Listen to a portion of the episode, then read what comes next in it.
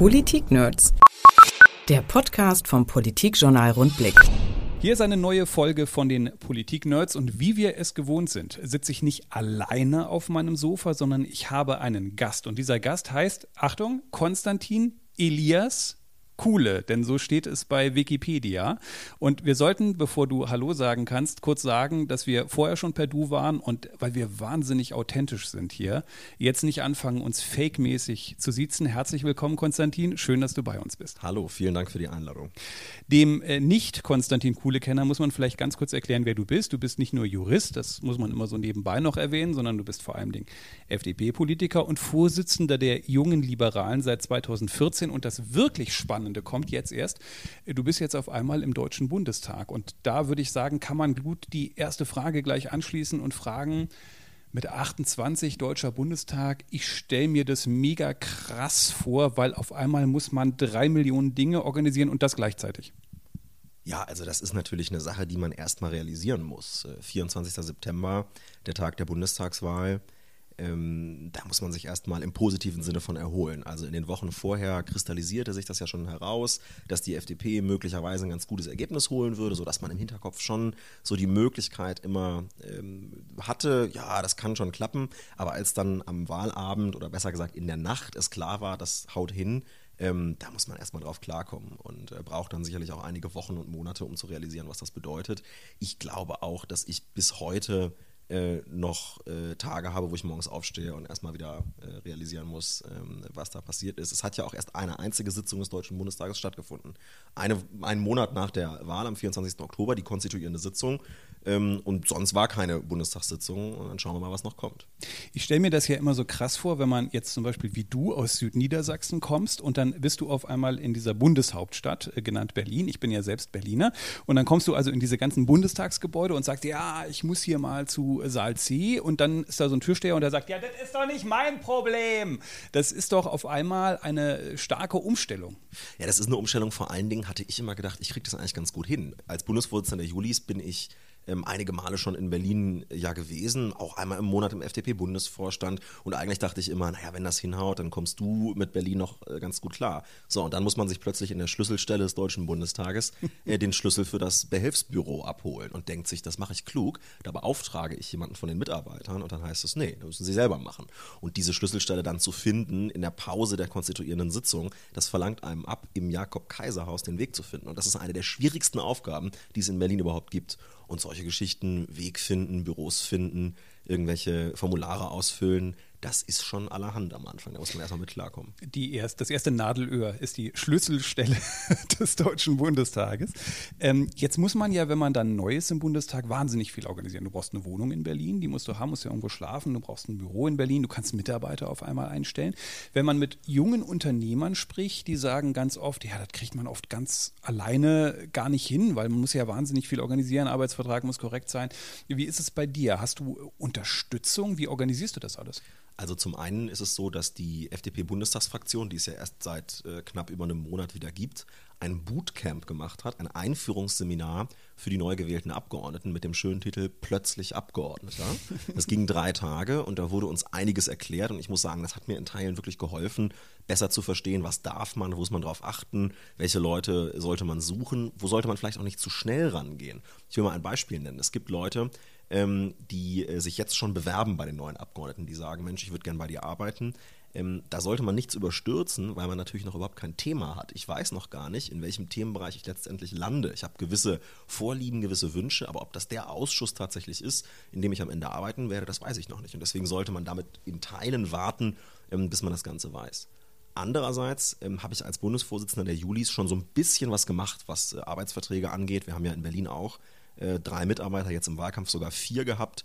Und ähm, das hilft einem. Also wenn man da schon mal so ein bisschen Einblick hatte, dann kann ich den Eindruck der jungen Unternehmer nur bestätigen. Je mehr man da schon mal gehört hat, umso besser. Jetzt bist du neuer Bundestagsabgeordneter. Hm, äh, es kommt ja auch jetzt schon so ein bisschen darauf an zu überlegen, hm, wenn ich in vier Jahren immer noch Bundestagsabgeordneter sein will, da sind ja doch ein paar hundert andere, hm, muss ich ja sozusagen irgendwas machen. Wie planst du das für dich? Du musst ja im Prinzip in drei, vier Jahren deinem Landesverband sagen, ihr müsst mich wieder aufstellen, weil ich habe das doch drei Jahre lang eigentlich hier ganz gut gemacht. Wie nimmt man sich das vor? In einem Unternehmen ist das ja dann doch was anderes. Das ist wirklich eine gute Frage, weil da natürlich ähm, Ansprüche aufeinander prallen. Ja, auf der einen Seite äh, möchte man gerne in Berlin viel Zeit verbringen, sich einlesen, äh, sich auch so ein bisschen entwickeln zu einer Art Fachmann für irgendein Thema. Andererseits gibt es natürlich im Wahlkreis und im Bundesland Leute, die auch die eigene Präsenz erwarten und vor allen Dingen muss man die Verbindung aus beidem hinbekommen. Sodass die erste Frage ist, wie kriegt man ein Thema hin, mit dem man selber zufrieden ist und auf der anderen Seite aber auch einen Bezug herstellen kann zur, zum, zum lokalen äh, Geschehen. Ich würde mich wahnsinnig gerne um den Bereich der Innen- und Rechtspolitik kümmern ähm, weil es in meinem Wahlkreis, das ist der Wahlkreis Göttingen, einige Anhaltspunkte dafür gibt, warum das wichtig sein könnte. Wir haben die Polizeiakademie in Hanmünden, wir haben die Erstaufnahmeeinrichtung in Friedland und wir haben die Bundespolizei in Duderstadt. Also da sind so ein paar äh, Bereiche, wo ich sagen kann, das hat was lokal äh, mit, ähm, mit dem Thema zu tun und gleichzeitig interessiert es mich aus einem juristischen Hintergrund. Und wenn sowas dann klappt und man da irgendwie so ein bisschen in die Richtung gehen kann, dann ist das, glaube ich, ein Weg, wie man es machen kann. Also eine Verbindung aus lokalen Interessen und dem eigenen ähm, Anspruch an, an inhaltliche Arbeit. Dann kriegt man es, glaube ich, hin. Aber der Königsweg, den zu finden, ich glaube, das ist eine Aufgabe für die ersten vier Jahre, wie man das hin, hinbekommt. Ich, ich möchte am Ende dieser vier Jahre auch, dass man im Wahlkreis irgendwie wahrgenommen wird für das, was man macht. Und im, und im Bundesland das ist schon ein Anspruch. Und wenn man dafür mal einen Termin mehr in Niedersachsen machen muss, dann gehört das dazu, dann mache ich das gerne. Aber du hast ja, könnte ich mir vorstellen, bei sowas schlechte Karten, wenn es zum Beispiel um Innenrecht geht. Du bist natürlich ein neuer Abgeordneter, gut, das sind bei der FDP zufälligerweise jetzt alle. Äh, du bist ein junger Abgeordneter, da gibt es wahrscheinlich alte Hasen, die haben schon zehn Jahre Innenrecht gemacht und dann muss man möglicherweise am Ende das nehmen, was als Thema übrig bleibt, oder? Ja, also normalerweise ist das so, äh, aber du hast es gerade gesagt, bei der FDP sind jetzt von 80 Abgeordneten 60 neu. Das heißt, für viele ist die Situation ähm, vergleichbar und deswegen ist die Chance gerade für junge und neue Abgeordnete in der FDP momentan besonders gut, glaube ich. Deswegen mache ich mir da keine Sorgen. Und selbst wenn es am Ende ein anderes Thema ähm, wird, dann bin ich da nicht böse drum. Ich habe zum Beispiel in den Gesprächen, die es dann gibt, da gibt es richtig so eine institutionalisierte Herangehensweise der FDP-Fraktion. Also es wird mit jedem ein Einzelgespräch geführt. Man kann online seine Wünsche angeben, so ein bisschen wie in der Schule bei der Wahl der AG, ja, Erstwahl, Zweitwahl, Drittwahl. Das ist schon gut gemacht. Und da habe ich auch angegeben, dass ich mich zum Beispiel für internationale äh, Geschichten interessiere, mit Fremdsprachen. Ich habe mal ein Jahr in, in Südamerika gelebt, war ein halbes Jahr in Paris, Erasmus gemacht. Also wenn es irgendwas in dem Bereich wird, freue ich mich auch. Ich glaube, man kann an allem äh, Gefallen finden und kann sich in alles einarbeiten. Also das würde, glaube ich, den kleineren Themen auch Unrecht tun, wenn man jetzt sagen würde, hier Sportausschuss, dann ist man automatisch der Verlierer. Ganz im Gegenteil, ja. Also da könnte ich mir schöne Termine vorstellen, ähm, die, man, die man vor Ort macht. Bei Hannover 96 zum Beispiel. Oder bei Eintracht Braunschweig. Ah, natürlich, selbstverständlich. Das äh, wollen wir hier nicht äh, unterschlagen. Nee, nee, ist wichtig. Das Tolle ist ja, dass wir heute äh, auf der Couch auch einen Jamaika-Verhandler haben. Du bist ja im Bereich, jetzt muss ich mal kurz auf meinem Zettel suchen, Innen, Sicherheit, Rechtsstaat. Ganz genau. So ist es. Ähm, da frage ich mich immer, bei so einer Verhandlungsrunde darf man ja nie dabei sein normalerweise. Wie läuft das eigentlich ab? Also gibt es da einen Vorsitzenden, äh, schreibt man sich da an, äh, sitzen sich da Leute gegenüber und jeder erzählt erstmal eine Stunde Stunde lang, was in seinem eigenen Wahlprogramm steht. Wie, wie läuft das denn ganz praktisch? Wie muss man sich das vorstellen? Also für mich ist das ja auch ganz neu. Ich habe sowas noch nie gemacht. Ähm, man hat vielleicht mal ähm, verhandelt irgendwie äh, mit Leuten, die man persönlich kennt, ja, also hat irgendwie versucht, eigene Interessen durchzusetzen gegen jemand anders, vielleicht in der Beziehung oder so, ja, sowas Niemals. kommt ja vor. Ähm, aber dass man jetzt verhandelt, äh, sozusagen mit anderen politischen Parteien und auch äh, am Puls der Zeit sozusagen wirklich Politik mitgestalten kann, also das ist ja wirklich eine ganz neue Erfahrung. Deswegen bin ich erstmal froh, überhaupt dabei sein zu dürfen. Das Ganze ist aufgebaut quasi pyramidenartig. Es gibt auf einer ersten Stufe dieser Pyramide äh, Treffen der Fachleute, also von Vertretern aller Parteien. Das sind ja bei Jamaika vier Parteien, weil die CDU ähm, nicht alleine da ist, sondern die CSU gleich noch mitbringt. Also vier Parteien mit Grünen und FDP zusammen. Naja, dann sind dann Vertreter aus den verschiedenen Bereichen. Und je früher man über diese Sondierungsgespräche äh, spricht, ähm, umso eher ähnelt das einem Austausch der eigenen Positionen. Also man sagt erstmal, was will man selber ähm, und hört sich an, was die anderen zu sagen haben. Und dann rutscht man sozusagen in der Pyramide weiter hoch. Das heißt, es werden weniger Leute. Ähm, irgendwann ist dann nur noch einer dabei von den Fachleuten, irgendwann ist gar keiner mehr dabei, irgendwann sind es dann nur noch die Fraktionsspitzen und ganz am Ende ist es dann eben eine ganz kleine äh, Gruppe, ein relativ kleiner Kreis, der dann guckt, wie kann man themenübergreifend Kompromisse finden. Und je weiter hoch man rutscht, umso, so ist die Idee, geringer soll die Zahl der streitigen Formulierungen werden. Also am Anfang ist alles streitig und dann kommt man so ein bisschen zusammen in dem einen Bereich, im anderen Bereich und je schneller es geht oder je weiter es geht, umso weniger ist streitig, bis am Ende sozusagen die großen Brocken übrig bleiben und die können dann auf der Ebene der Fachpolitiker nicht mehr aufgelöst werden, sondern da muss man dann Tourismuspolitik gegen Sportpolitik tauschen und das ist natürlich dann für die Fachpolitiker immer ganz schwierig zu akzeptieren, wenn das dann am Ende gemacht wird. Und wir sind genau in der Woche, wir sind genau in der Woche, in der der Übergang stattfindet von den Fachpolitikern zu den Großen, will ich mal sagen. Aber für mich hört sich das so an, du sitzt dann da, du fängst am besten erstmal mit Larifari an. Also du fängst im Prinzip mit den Punkten an, wo du denkst, ja gut, die sind jetzt relativ unstrittig, wenn ich damit anfange, dann mache ich mich jetzt hier in der Runde erstmal nicht besonders angreifbar. Und dann fängst du sozusagen an, kaskadenmäßig äh, Punkte auch zu benennen, wo du äh, ja natürlich auch ein bisschen die anderen Wahlprogramme kennst und weißt, okay, das wird jetzt auf jeden Fall mit bestimmten Parteien ein Problem. Heißt aber auch, könnte so sein, wie man das aus manchen Konferenzen äh, kennt. Du sitzt an dem Tisch und einer fängt an und du denkst halt, oh, jetzt muss ich mir 30 Minuten hier das anhören. Das weiß ich doch alles, was der mir erzählt und ja, mache ich einen Haken drunter, jetzt schon im Kopf. Klar, aber es sind natürlich auch Lockerungsübungen und man muss das ja immer äh, einordnen in ähm, die Beziehung, die der einzelne Verhandler oder Verhandlerin zu der eigenen Partei hat. Da wird natürlich erwartet, dass man auch nochmal die Position äh, vorträgt der CSU äh, zur Obergrenze. Ja, auch wenn ganz klar ist, ähm, das, was CDU, CSU da vereinbart haben, das ist für die Grünen und für die FDP in der Weise nicht, nicht mitzutragen. Aber die eigene Basis und die eigene auch übrigens Fraktion erwartet natürlich, dass die CSU am Anfang erstmal in die Richtung drückt. Das ist, das ist klar. Deswegen dauert das aber auch so lange, weil man am Anfang erstmal sich so ein bisschen abreagieren ähm, muss aneinander. Und das gehört wohl dazu, nehme ich an.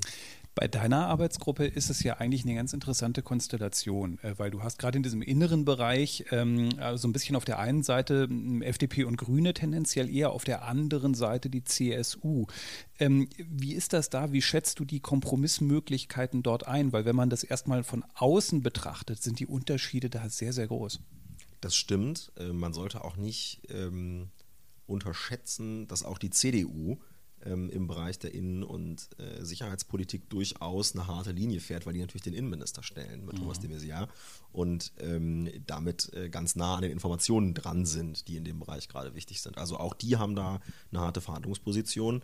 Ich glaube, es ist für das Gesamtgefüge von so Verhandlungen extrem gut, wenn es auch Bereiche gibt, in denen man ähm, den Grünen näher steht ähm, als der CDU-CSU. Wir erleben momentan im Bereich der Migration äh, und im Bereich Umwelt und Energie dass sich so eine Art Linie gegen die Grünen aufmacht. Und äh, das ist in Teilen auch inhaltlich richtig, ähm, dass man da hart bleibt. Gleichzeitig, wenn man am Ende zum Erfolg kommen will, muss man auch irgendwo versuchen, aufeinander zuzugehen. Und deswegen ist das schön, dass wir im Bereich der Innen- und Rechtspolitik eine Brücke bauen können zu den Grünen. Und das macht es an der Stelle ähm, einfacher. In der Tat ähm, ist das schwierig äh, mit der Union. Die sind da, sind da äh, hart im Verhandeln, wir aber auch.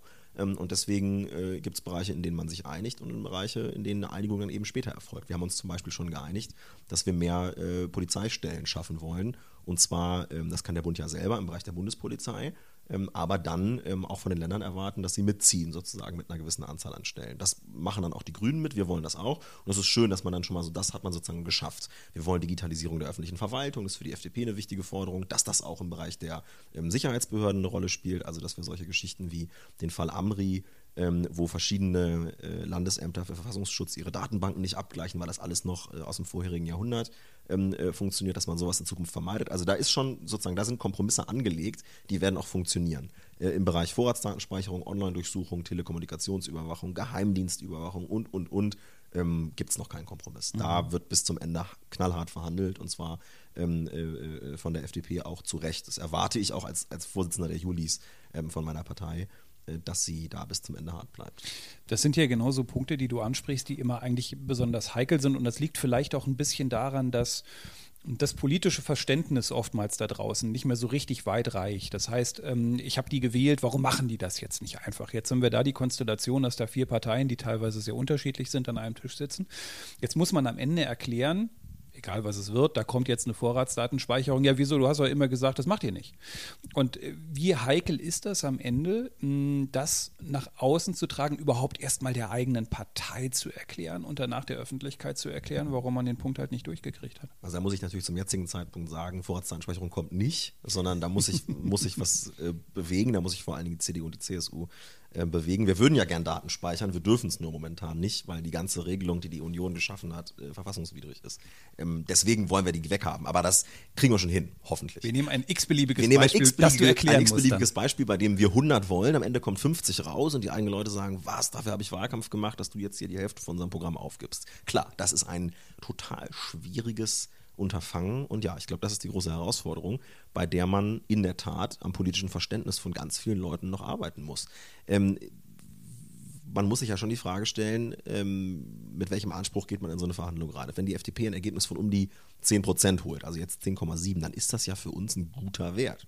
Mit dem Wert haben wir in der Vergangenheit Dinge durchbekommen als FDP, für die auch äh, die Julis Wahlkampf gemacht haben. Abschaffung der Wehrpflicht zum Beispiel, Abschaffung der Netzsperren. Das waren so Sachen, die haben wir echt durchgekriegt. Ähm, das heißt aber auch, dass man in anderen Bereichen äh, Kompromisse machen muss. Also es läuft alles auf die Aussagen hinaus. Wer 100% des eigenen Wahl Wahlprogramms durchsetzen will, der muss halt über 50% der Sitze im Parlament haben. Und solange die FDP nicht 43, 44, 45 Prozent hat und damit eine absolute Mehrheit der Sitze, kriegen wir halt nicht 100 Prozent durch. Und das müssen wir immer wieder erklären. Die Frage ist nur, schaffen wir es in der Gesamtschau aller Themen, in, in den Bereichen, die uns wichtig sind, zu einer Trendwende zu kommen? Und wenn das zu bejahen ist, dann kriegen wir sowas auch äh, über, über einen Parteitag drüber ähm, oder sogar über einen Mitgliederentscheid, der, der geplant ist. Nur ob das am Ende gelingt, das weiß ich ehrlich gesagt bei Jamaika noch nicht. Wir haben eben über den Faktor CSU gesprochen. Für mich ist die Sollbruchstelle dieser, dieses Bündnisses so ein kleines bisschen das Jahr 2018. Da gibt es eine Landtagswahl, die ist in Bayern. Und das ist ja schon ein heikles Momentum, was da auf die zukommt. Also äh, das könnte jetzt sozusagen die Sperre für die CSU am Ende sein. Es könnte aber auch 2018 für so ein Bündnis am Ende zu großen Problemen führen, weil wer weiß natürlich heute schon, wie so ein Landtagswahlkampf laufen wird. Wie problematisch empfindest du das, dass dann ein wichtiger Partner mit am Tisch sitzt, der nächstes Jahr einen wichtigen Wahlkampf äh, zu bestreiten hat, der momentan in einer Krise sich befindet und ganz dringend äh, Prozente dazu gewinnen muss. Was, was heißt das für die Verhandlungen? Was heißt das vor allen Dingen für das erste Jahr einer möglichen Koalition? Das heißt, dass einer möglichen Jamaika-Koalition im Jahr 2018 nicht das Gleiche passieren darf, was einer schwarz-gelben Regierung passiert ist äh, im Jahr 2009, als man gesagt hat, wir machen jetzt erstmal ein halbes Jahr lang nichts bis zur Landtagswahl in NRW ähm, die war, glaube ich, seinerzeit im April, Mai oder so, also hat man ein halbes Jahr gewartet. Mhm. Ähm, und hat in der Zeit unheimlich äh, Vertrauen verspielt, weil man in der Zeit nämlich noch eine Mehrheit im Bundesrat gehabt hätte. Und das darf auf keinen Fall passieren. Also Jamaika hat, glaube ich, keine Mehrheit im Bundesrat, aber es gibt so, wenn man alles addiert an Regierungsbeteiligungen, Schwarz-Grün plus FDP, dann hat man, glaube ich, eine ganz gute Verhandlungsposition auch im Bundesrat. Und wenn man das am Anfang wieder machte, ähm, dann würde man, glaube ich, das Vertrauen der Leute echt, äh, echt sehr strapazieren. Also diese Landtagswahl in Bayern ähm, führt dazu, dass man Verständnis haben muss für manche Äußerungen, auch die Herr Dobrindt jetzt, jetzt tätigt, vielleicht auch dafür, dass Seehofer nicht so ganz sattelfest ist. Das kann man alles verstehen. Aber es darf nicht dazu führen, dass wir wieder ein halbes Jahr lang nach ähm, Regierungsbildung nach Kanzlerwahl nichts tun. Da würde ich wirklich vorwarnen. Bist du denn selbst auch der Meinung, was ja immer manche wieder äußern, dass sie sagen, ja, die CSU muss ja nach rechts rücken, weil sie dann wieder über 40 plus kommt und weil dann auch die AfD automatisch wieder äh, runtergeht. Ist der Kurs nach rechts für die CSU, um die rechte Flanke zuzumachen, die richtige Strategie? Also am Ende muss das die CSU selber wissen. Ähm, es fällt mir sehr schwer, mich da rein zu, mich da reinzudenken, weil hinter der Frage steht ja, dass man irgendwie ohne jede politische Überzeugung ähm, sozusagen aus einer Politikberatungssicht jeder Partei raten kann, was sie jetzt zu tun hat. Ich weiß nicht genau, was die CSU an ihrer Stelle jetzt tun sollte, aber ich habe bestimmte Werte, die mich dazu bringen, darüber nachzudenken, ob das mit dem Rechtsruck so richtig sein kann. Die CSU hat in Bayern mehr Stimmen an uns verloren bei der Bundestagswahl als an die AfD. Ähm, wir haben jetzt zum zweiten Mal nach der Europawahl erlebt, dass in Bayern der Wert für die AfD besonders stark gewesen ist. Also offenbar wählen die Leute dann doch eher äh, das Original. Das ist zwar so eine Binsenweisheit, aber ich glaube, da ist was dran. Ich glaube, da ist in Bayern was dran. Und ich glaube, dass die ähm, CSU in Bayern in der staatstragenden Weise, wie sie ist, vor allen Dingen auch äh, zu Kompromissen kommen muss und das, das äh, erlernen muss. Und bei aller sozusagen ähm, schwierigen, bei dem ganzen schwierigen Verhältnis, was wir auch zur CSU immer gehabt haben, es hat auch eine Zeit der gemeinsamen Regierung in Bayern gegeben. Da die auch nicht einfach war. Die war auch nicht einfach, aber man hat sozusagen auch, also mit denen, also handwerklich kann man mit denen auch Kompromisse machen. So, die halten sich nicht immer dran, aber es ist zumindest irgendwie mal möglich. Ähm, und man muss vielleicht auch in Richtung der CDU sagen, bei der CSU ist zumindest mitunter erkennbar, was sie wollen. Das vermissen wir bei der CDU. Also bei den Grünen, bei der CSU und bei uns, da kann man, glaube ich, gut erkennen, was ist am Ende der Punkt. Und ähm, bei der CDU ist ja oft die Rede von Bindegewebe, also die sozusagen dafür dann sorgen, dass das alles zusammengekittet wird. Aber das reicht natürlich nicht. Auch Angela Merkel muss irgendwann diese Woche mal sagen, was nun Jamaika eigentlich sein soll und was die CDU bereit ist ähm, einzubringen und was sie bereit ist zu räumen. Letzter Punkt zu Jamaika ist der Faktor Zeit, den ich auf dem Zettel habe. Denn wenn man sich die Umfragen jetzt anguckt, wenn man sich so die Laune in der Öffentlichkeit anguckt, dann merkt man schon, da kommt jetzt so ein bisschen Ungeduld. Ne? Die Sympathie für Jamaika ist auch sehr deutlich äh, gesunken. Und selbst ich muss sagen, also ich habe irgendwann gesagt, wenn ich jetzt nochmal so ein blödes Bild von der vom Balkon der Parlamentarischen Gesellschaft sehe, ganz ehrlich, dann schmeiße ich die Zeitung aber auch in den Papierkorb. Gut, dass der Rundblick keine Bilder bringt, kann ich dazu an der Stelle nur sagen, zumindest nicht im Noch PDF. FAZ früher. ja, genau, wir sind da sehr konservativ. Ähm, jetzt hat natürlich natürlich die Dauer auch ein bisschen was mit dieser drei Wochen Wartezeit, bis die niedersächsische Landtagswahl gelaufen ist, zu tun. Deshalb ist es gefühlt noch etwas länger. Äh, und es ist im Bund eben auch nicht so, dass es wie hier in der Verfassung diesen Druck gibt, dass man auch bis zu einem bestimmten Termin fertig, mach, äh, fertig sein muss. Meinst du dennoch, es wäre jetzt gut, langsam in die Pötte zu kommen, weil allzu lange kann man das vermutlich nicht strapazieren? Naja, es kommt noch ein Faktor dazu. Die Grünen brauchen für den Übergang von den Sondierungsgesprächen in äh, Koalitionsgespräche einen Parteitagsbeschluss, also Bundesdelegiertenkonferenz, wie das bei denen heißt. Und das ist ja ein grundlegend anderes Verständnis von Sondierungen, als das ähm, CDU und FDP haben. Denn also die Sondierungsgespräche jetzt hier im Land ähm, zwischen der CDU und der SPD, das war, glaube ich, ein Treffen und dann war irgendwie klar, wir machen das und dann gingen am nächsten Tag die Koalitionsgespräche los. Ähm, und so halten wir das eigentlich auch. Das ist nicht besser oder schlechter, es ist auch nicht äh, demokratischer oder weniger demokratisch, es ist einfach eine andere Kultur, die die Grünen da haben. Und die Grünen möchten das gerne, möchten da gerne ein Papier haben am 25.11., über das dann entschieden werden kann. Und das, das dauert halt. Ich will aber auch sagen, dass es dieses Papier jetzt gibt, das finde ich eher gut. Also es ist zwar eine andere Herangehensweise als unsere, wir sind aber, was Koalitionsverhandlungen mit der Union auf Bundesebene angeht, ein gebranntes Kind, immer mhm. noch aus 2009. Prüfaufträge, wir klären das im Verlauf der Legislaturperiode, das machen wir dann schon, das ist dann eine Frage der Ausgestaltung. Diese ganzen Formulierungen sind Gift für eine Annahme des, des späteren Koalitionsvertrages durch einen FDP-Bundesparteitag. Also je mehr Prüfaufträge, es wird Leute geben, die werden Steuerung F prüfen machen und wenn da irgendwie eine hohe Zahl rauskommt, werden die sich auf den Parteitag stellen und sagen, Leute, das kann nicht wieder ähm, euer Ernst sein. deswegen brauchen wir einfach ähm, diese Zeit. Also wer mit Merkel als Kanzlerin regieren will, der muss das wirklich auf alle Eventualitäten abklopfen, sonst macht die eben wieder ihr Ding vier Jahre und am Ende fliegt man aus dem Bundestag und das wollen wir nicht wieder erleben. Das ist eigentlich die Kernfrage auch für eine FDP im Moment. Ne? Ähm, da habe ich über, überlegt manchmal, ob auch die F-Seite, wenn Christian Lindner in den äh, Zeitungen zu lesen war, ja, wir haben keine Angst vor Neuwahlen. Man kann natürlich auch so taktieren und kann sagen, ich stehe bei 12 Prozent, ich habe ein Acht-Jahres-Hoch gerade für die FDP und ganz ehrlich, vielleicht komme ich ich am Ende sinnvoller und sauberer aus der Sache raus, wenn ich am Ende derjenige bin, der sagt, nee, mach das mal alleine, aber ich mache hier nicht mit. Also die Frage für die FDP ist ja, macht das eigentlich Sinn, äh, jetzt schon in eine Regierung zu gehen? Ich brauche wieder viele, viele Menschen, die in Ämter gehen, die in Ministerien gehen, die ich brauche, die alle irgendwo herkommen müssen, auch nach vier Jahren APO. Ähm, ist für die FDP die Regierung am Ende wirklich der sinnvollere Weg? Die Frage ist, was ist für das Land der sinnvollste Weg? Und da gehen die Meinungen auseinander. Die Grünen wollen gerne im Bereich der ähm, Umwelt- und Energiepolitik in einer Geschwindigkeit vorangehen, bei der wir sagen, da kommt der ländliche Raum äh, äh, zu kurz, da kommen bestimmte technische ähm, äh, Erwägungen zu kurz und das geht uns einfach an der Stelle zu schnell ähm, und in eine falsche Richtung. Deswegen wollen wir das nicht. Die CSU macht verfassungswidrige Vorschläge bei der Flüchtlingspolitik, ähm, aber alle eint ja das Motiv, etwas Gutes fürs Land zu wollen. Der Punkt ist nur, unterschiedliche Parteien, unterschiedliche Wahlergebnisse. Wir kommen eben ähm, mit, einer, mit verschiedenen Meinungen da rein. So, und wir wollen gerne diesen einen Schuss, den wir jetzt haben, nach einem solchen Wahlergebnis, nach einem so guten Wahlergebnis, ähm, den wollen wir auch so setzen, dass er trifft.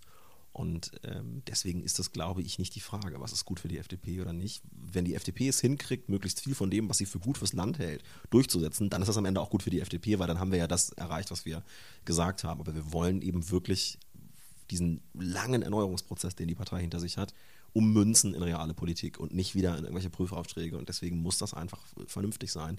Ähm, was soll uns noch passieren? Also hm wir können, also natürlich wäre das schlecht, jetzt wieder aus dem Bundestag zu fliegen, aber wir haben ja wirklich ähm, auch als Partei gezeigt, dass wir so eine Durststrecke überleben können ähm, und dass da auch eine Überzeugung dahinter steht. Und die jetzt wieder aufzugeben für so, ich glaube, also ich kenne keinen der Verhandler, der irgendwie Druck macht und sagt, ich will aber, ich will aber. Da gibt es ganz andere aus anderen Parteien. Mhm. Ähm, die, du hast das Thema angesprochen, wie ist die Stimmung zwischen den Parteien, wie läuft das mit den Grünen auch teilweise ab? Man hatte natürlich ähnliche Fragen auch hier in Niedersachsen. Jetzt hat man sich hier in der FDP in Niedersachsen anders entschieden. Die Julis haben das letztens sehr scharf kritisiert. Die Partei sehr scharf kritisiert, ähm, sowohl für die Entscheidung, die Ampel von vornherein auszuschließen, als auch für organisatorische Fragen. Wie bewertest du das als, als Bundeschef der Julis, der aus Niedersachsen stammt? Ähm, hältst du die Kritik der Julis dafür angebracht? Hättest du das anders entschieden? Also ich kann dazu nur deshalb was sagen, weil ich selber aus Niedersachsen komme. Normalerweise äh, würde sich der Bundesverband der Julis in sowas nicht einmischen, aber weil ich eben selber auch ähm, immer in Niedersachsen äh, Politik gemacht habe, bewegt mich das schon. Ich glaube, die Julis haben recht. Ähm, ein Ausschluss einer Ampelkoalition in dieser formellen Weise und auf dieser inhaltlichen Grundlage war vor der Wahl nicht richtig. Ähm, man hätte das Ganze durch einen Parteitag verabschieden müssen und man hätte sich mal genauer angucken müssen, was sind eigentlich äh, wirklich die inhaltlichen Punkte. Ähm, ich glaube aber, dass dazu eigentlich alles gesagt ist und jetzt muss man sich die Frage stellen, äh, wie kriegt die FDP-Fraktion das hin in den nächsten Jahren, ähm, gegen eine große Koalition in Niedersachsen eine wirkungsvolle Opposition zu machen. Und da sehe ich erste Ansätze, dass das ganz gut wird. Wir haben ja jetzt eine Klausurtagung ähm, als Landesvorstand. Ähm, die Landtagsfraktion hat das Ganze schon hinter sich. Also da setzt auch ein Prozess des Nachdenkens ein und wir haben viel Zeit, jetzt darüber nachzudenken. Und ich freue mich sehr, dass man da ähm, jetzt auch äh, gehört wird und mitmachen kann gesetzt den Fall, das ist nicht abzusehen, ehrlicherweise, aber mein Gott, äh, manchmal passieren Dinge, die man vorher nicht auf dem Zettel hat. Die GroKo würde am Ende doch scheitern. Kann man da noch die Kurve kriegen? Ich meine nicht. Ich meine, man muss das machen, was man vorher gesagt hat. Das ist natürlich eine sozusagen schwache äh, Position, zu sagen, es war ein Fehler, aber ich bin nach der Wahl nicht bereit, ihn zu korrigieren. Trotzdem ist auch Glaubwürdigkeit gerade für die FDP ein Wert an sich. Und wenn man vorher im Wahlkampf sagt, wir machen keine Ampelkoalition, dann muss man sich hinterher auch dran halten. Das halte ich für elementar, gerade für die, gerade für die FDP, nach allem, was sie sozusagen hinter sich hat. Also Glaubwürdigkeit ist eine ganz harte Währung für uns. Deswegen ist das richtig, aber die nächste Landtagswahl wird kommen. Ähm, und dann werden wir uns wieder die Frage stellen, äh, wie gehen wir da rein? Und vielleicht setzt dieser Prozess, den wir jetzt als Diskussion in der Partei haben, dann andere Kräfte frei. Aber das könnte natürlich in vier Jahren oder fünf Jahren sind es ja auf Landesebene genau das Problem werden. Also du hast jetzt eine Oppositionsrolle, äh, du hast auf der rechten Seite die AfD, das weiß man noch nicht so in Niedersachsen, wie die agieren werden. Heute haben sie die Parlamentspräsidentin sogar mitgewählt, also es war alles sehr einstimmig heute im Landtag. Äh, du hast auf der linken Seite die Grünen, da ist es klar, dass die sich mit Christian Mayer wahrscheinlich so ein bisschen nach links Richtung von der Großen Koalition Koalition absetzen werden. Und irgendwo hockst du mit der FDP in der Mitte. Äh, die Frage ist zum einen, wo, wo könnten die kleinen Parteien in fünf Jahren in Niedersachsen stehen, wenn so ein 75, 76 Prozent Gebilde sozusagen das hier äh, platt macht, alles im Landtag und vor allen Dingen auch, für eine FDP in der Mitte ist der Platz natürlich eng, denn die GroKo macht im Prinzip alles dicht. Links hast du die Grünen, rechts hast du die AfD und du musst in der Mitte gucken, wo du noch schwimmen kannst. Ja, aber wir haben dadurch natürlich auch eine CDU, die ähm, sich sehr äh, wird einkaufen lassen von der SPD. Und ähm, die Union möchte sehr gerne regieren, ist sehr schnell dabei jetzt in den Koalitionsverhandlungen. Ähm, und wir haben äh, auf Bundesebene öfter die Erfahrung gemacht, dass es für die FDP immer dann besonders gut läuft, wenn es eine große Koalition gibt, in der die CDU der SPD immer ähnlicher wird. Also ich bin mal gespannt, was am Ende in der Koalitionsvereinbarung zwischen den Sozialdemokraten und der CDU stehen wird. Aber die werden ja nicht im Bereich der Bildungspolitik eine 180-Grad-Kehrtwende machen. Die Ministerin ist weg, das stimmt. Ähm, trotzdem wird man da auf jeden Fall ähm, auch bestimmte Dinge beibehalten. Ähm, alles, was den Bereich Wirtschaft, Landwirtschaft angeht, ähm, ist vieles durch die Grünen bestimmt worden, das stimmt, aber wenn die CDU sich da äh, von der SPD viel ähm, aufdrücken lässt, dann sehe ich da einen großen, ja, einen großen Bereich für die FDP, wo man was machen kann. Also die Erfahrung auf Bundesebene 2005 ähm, bis 2009 zum Beispiel, ähm, auch jetzt der sozusagen Wiederaufstieg bis hin zur Bundestagswahl 2017 hat ja jeweils stattgefunden unter den Bedingungen einer großen Koalition. Also die FDP kann das und wenn die AfD die rechte Flanke macht und die Grünen mit Mayer in einer stärkeren Rolle jetzt ja äh, stellvertretender Fraktionsvorsitzender mhm. geworden, ähm, nach links rücken, dann ist das für eine Partei der Mitte ähm, eigentlich eine ganz dankbare Position. Da muss ich natürlich Gehör verschaffen. Das ist wichtig und da äh, erwarte ich auch äh, ein bisschen mehr Lautstärke in den nächsten fünf Jahren. Lass uns nochmal über das Thema Jung und Alt sprechen. Du hast ja noch ein zusätzliches Amt bekommen in Berlin. Du bist Sprecher der jungen Gruppe der FDP-Abgeordneten. Das sind ähm, 25. Und das sind Leute, die, wie ich eben gerade gelernt habe, bis Ende 40 sein dürfen. Also ich dürfte jetzt nicht mehr in der jungen Gruppe mitmachen. Wo denken denn trotzdem, wenn du mit deinen 25 Leuten, nee 24, du bist ja einer der 25 sprichst, wo denken Junge anders als Ältere? Gibt es da Unterschiede, die du wahrnimmst? Also das mit der jungen Gruppe ist insofern eine ganz schöne Aufgabe, weil wir über die Schiene, die Jugendorganisationen, junge Liberale einbinden können in tatsächliche parlamentarische Arbeit. Und neuen Leuten, die mit 15, 16, 17 anfangen, Politik zu machen, zeigen können, hier sind Leute, die altersmäßig noch ein bisschen näher an euch dran sind. Ich bin jetzt auch schon 28, also sozusagen wahnsinnig alt. wahnsinnig alt für jemanden, der mit 15 Mitglied der Jungen Liberalen wird. Das ist schon so, das nehme ich auch so wahr. Und sozusagen stelle ich auch fest, wenn da neue Leute kommen. Ähm, das ist natürlich die, äh, die Aufgabe. Vielleicht gelingt es uns besser, uns in solche Leute reinzuversetzen ähm, und zu erkennen, dass manche Themen ähm, anders gespielt werden müssen. Ich will gar nicht sagen, ich will mich da gar nicht inhaltlich festlegen. Ich will nur sagen, sowohl das Thema Umweltpolitik, Ökologie auf der einen Seite, als auch die Frage, wie kriegen wir es hin, dass mehr Frauen in der FDP sichtbar sind, ähm, als Symptom dafür, wie kriegen wir es hin, dass insgesamt mehr Frauen in Führungspositionen kommen, sind aus meiner Sicht zwei Themen, die jüngeren Menschen wichtiger sind als älteren dafür die Partei zu sensibilisieren, dass man hier ein bisschen tiefer bohrt, fände ich eine spannende Aufgabe als junge Gruppe. Ähm, also Themen, die bisher noch überhaupt nicht auf der Agenda sind der FDP oder zumindest zu wenig, finde ich. Dann Bereiche, in denen sehr viel diskutiert wird, aber äh, die Meinungen natürlich auseinandergehen. Das ist als Oberthema Generationengerechtigkeit und dann mit allen Symptomen, die dazugehören. Staatsverschuldung, Rente, Nachhaltigkeit, Digitalisierung, ähm, und da haben wir schon äh, mitunter bestimmte ähm, Forderungen und bestimmte Punkte, die uns, die uns wichtig sind und die uns dann aber auch unterscheiden von jungen Gruppen anderer äh, Parteien. Ich habe äh, gerade einen Kommentar äh, für morgen geschrieben, da geht es allerdings nicht um Junge, sondern ja, indirekt auch ein bisschen, es geht um das Thema Frauen, weil als ich da heute auf der äh, Pressetribüne oben gesessen habe, da guckst du auf den Landtag runter und dann sind ja mittlerweile noch 27 Prozent der Abgeordneten Frauen. Und gut, der erste Reflex ist immer Quote und der zweite Reflex ist dann Vereinbarkeit von Familie und Beruf, was finde ich schon immer crazy ist, sowas zu sagen, weil das heute ja auch Männer und Frauen betrifft.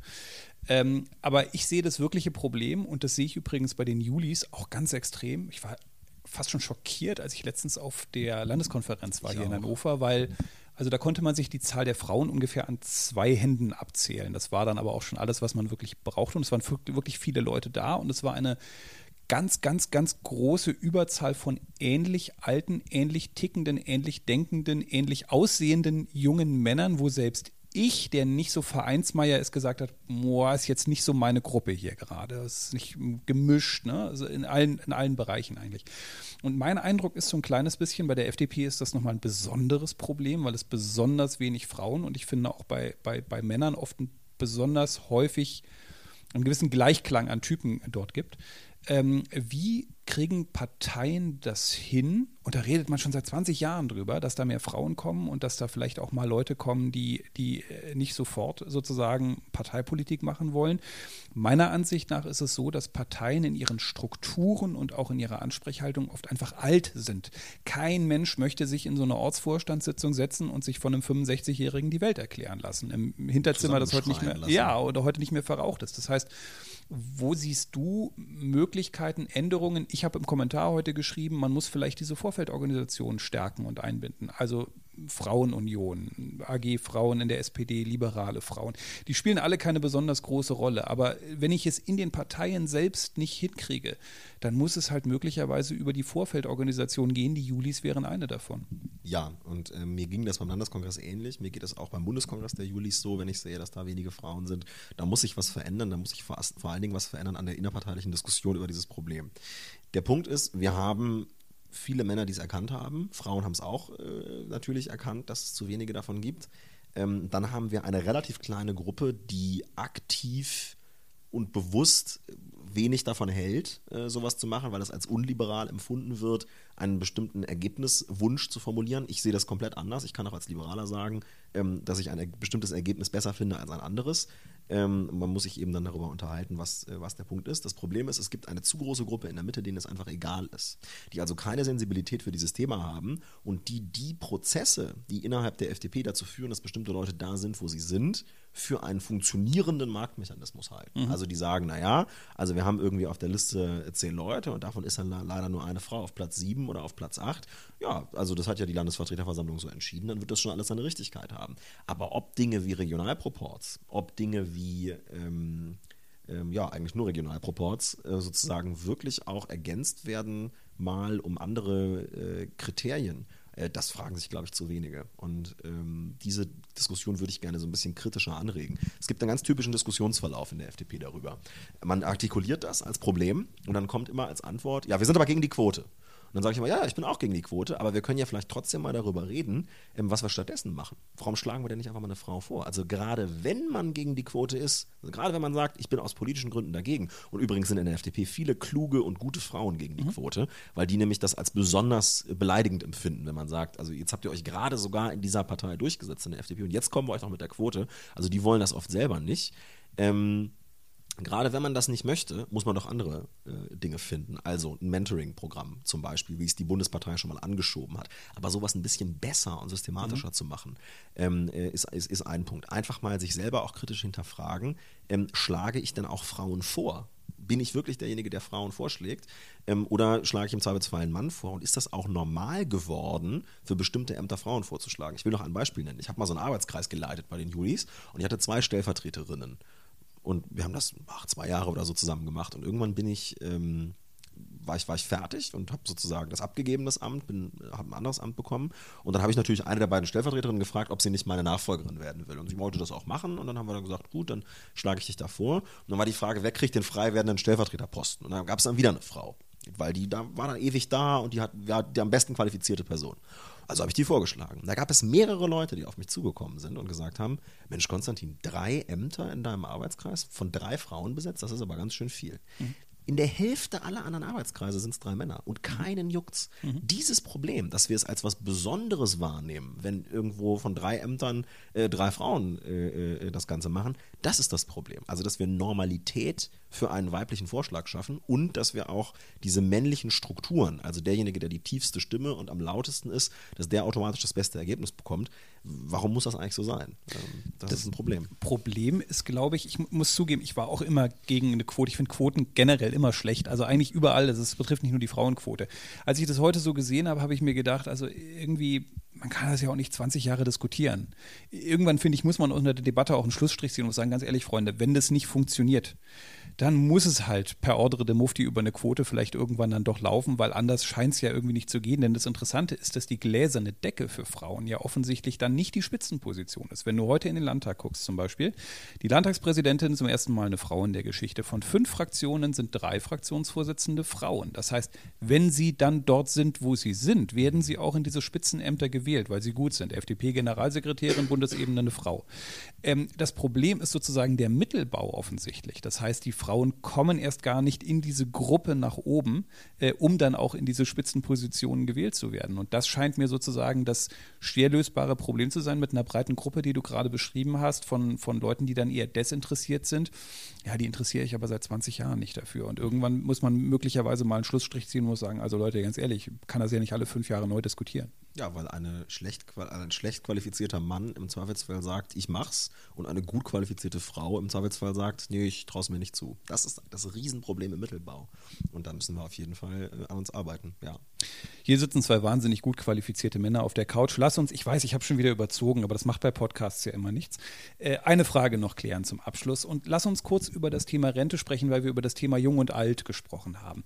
Ich habe immer so die These im Hinterkopf, dass eigentlich in der Gesellschaft wie, wie unserer man irgendwann auf so einen Jung gegen Alt-Kampf hinausläuft. Du hast sehr viele Alte, du hast deutlich weniger Junge, du hast Entscheidungen, die Milliarden kosten, wie zum Beispiel eben im Rentensystem, und die gehen in den vergangenen Jahren nicht unbedingt zugunsten der Jungen aus und ich würde mich heute schon fragen, wie meine Kinder das irgendwann mal finanzieren werden, dieses System. Obwohl ich das System nach wie vor eigentlich ganz gut finde, aber man müsste dann halt möglicherweise die richtigen Hebel an den richtigen Stellen ziehen. Dennoch habe ich auf der anderen Seite den Eindruck, dass das da draußen nicht so richtig wahrgenommen wird. Also auch von den Jungen nicht, weil das Rentensystem natürlich auch unfassbar kompliziert ist. Ähm, ist das ein Thema, bei dem du denkst, es wird irgendwann mit brachialer Gewalt noch auf uns zukommen und ja, wir werden bestimmte Konflikte haben, die in diese Richtung jung gegen alt gehen werden? Ja, wir werden diese Konflikte haben. Die Konfliktlinien verlaufen aber nicht unbedingt immer nur entlang der Generationen. Ich würde mir wünschen, dass zum Beispiel bei den Jusos, der Jugendorganisation der SPD, ähm, manche Leute ein bisschen entschiedener dafür kämpfen würden, dass wir ähm, nicht neue Rentengeschenke wie äh, die Mütterrente einführen zum Beispiel, äh, sie jetzt sogar noch ähm, sozusagen noch eine Schippe drauflegen wollen aus Sicht der CSU, dass wir mit der Rente mit 63 natürlich Leuten helfen sollten, die lange körperlich geschuftet haben, steht äh, außer Zweifel. Aber dass wir da auch Bezugsdauer von Arbeitslosengeld 1 mit reinrechnen und Leute, die irgendwie ihr Leben lang am Schreibtisch sitzen, dann auch sagen können, nee, also körperlich, äh, ich bin jetzt hier wieder Dachdecker, das ist, das sind Angriffe tatsächlich auf die junge Generation und da hört man von mancher Jugendorganisation Organisationen gar nichts, weil die eine andere politische Einstellung haben. Deswegen ist es oft eine Frage der politischen Einstellung ähm, und weniger der, der Generation. Ich kenne viele Ältere, die uns immer sagen, also wenn wir an eurer Stelle werden, dann würden wir viel härter, viel radikaler ähm, uns gegen bestimmte rentenpolitische Entscheidungen ähm, äh, zur Wehr setzen. Also ja, es gibt diese Konfliktlinie, aber äh, sagen wir mal so, die Jungen haben glücklicherweise viele Verbündete bei den Alten. Ähm, und manchmal haben die Alten, ähm, die sagen, es darf sich nichts ändern. Äh, und äh, obwohl unsere Zahl immer größer wird und die Zahl der Jungen immer kleiner, haben wir auf jeden Fall eine steigende gesetzliche Rente, ähm, haben leider auch Verbündete bei den Jungen. Also ganz so, ganz so einfach sind die Konfliktlinien nicht. Bei den Politik-Nerds saßen heute zwei Junge auf einer Couch. Einer ist es wirklich und einer tut so, als wäre er es. Ach, das passt schon. Konstantin Kuhle war bei uns und wir sagen ein herzliches Dankeschön, dass du heute hier warst. Sehr gerne, hat Spaß gemacht. Politik-Nerds. Mehr Infos unter rundblick-niedersachsen.de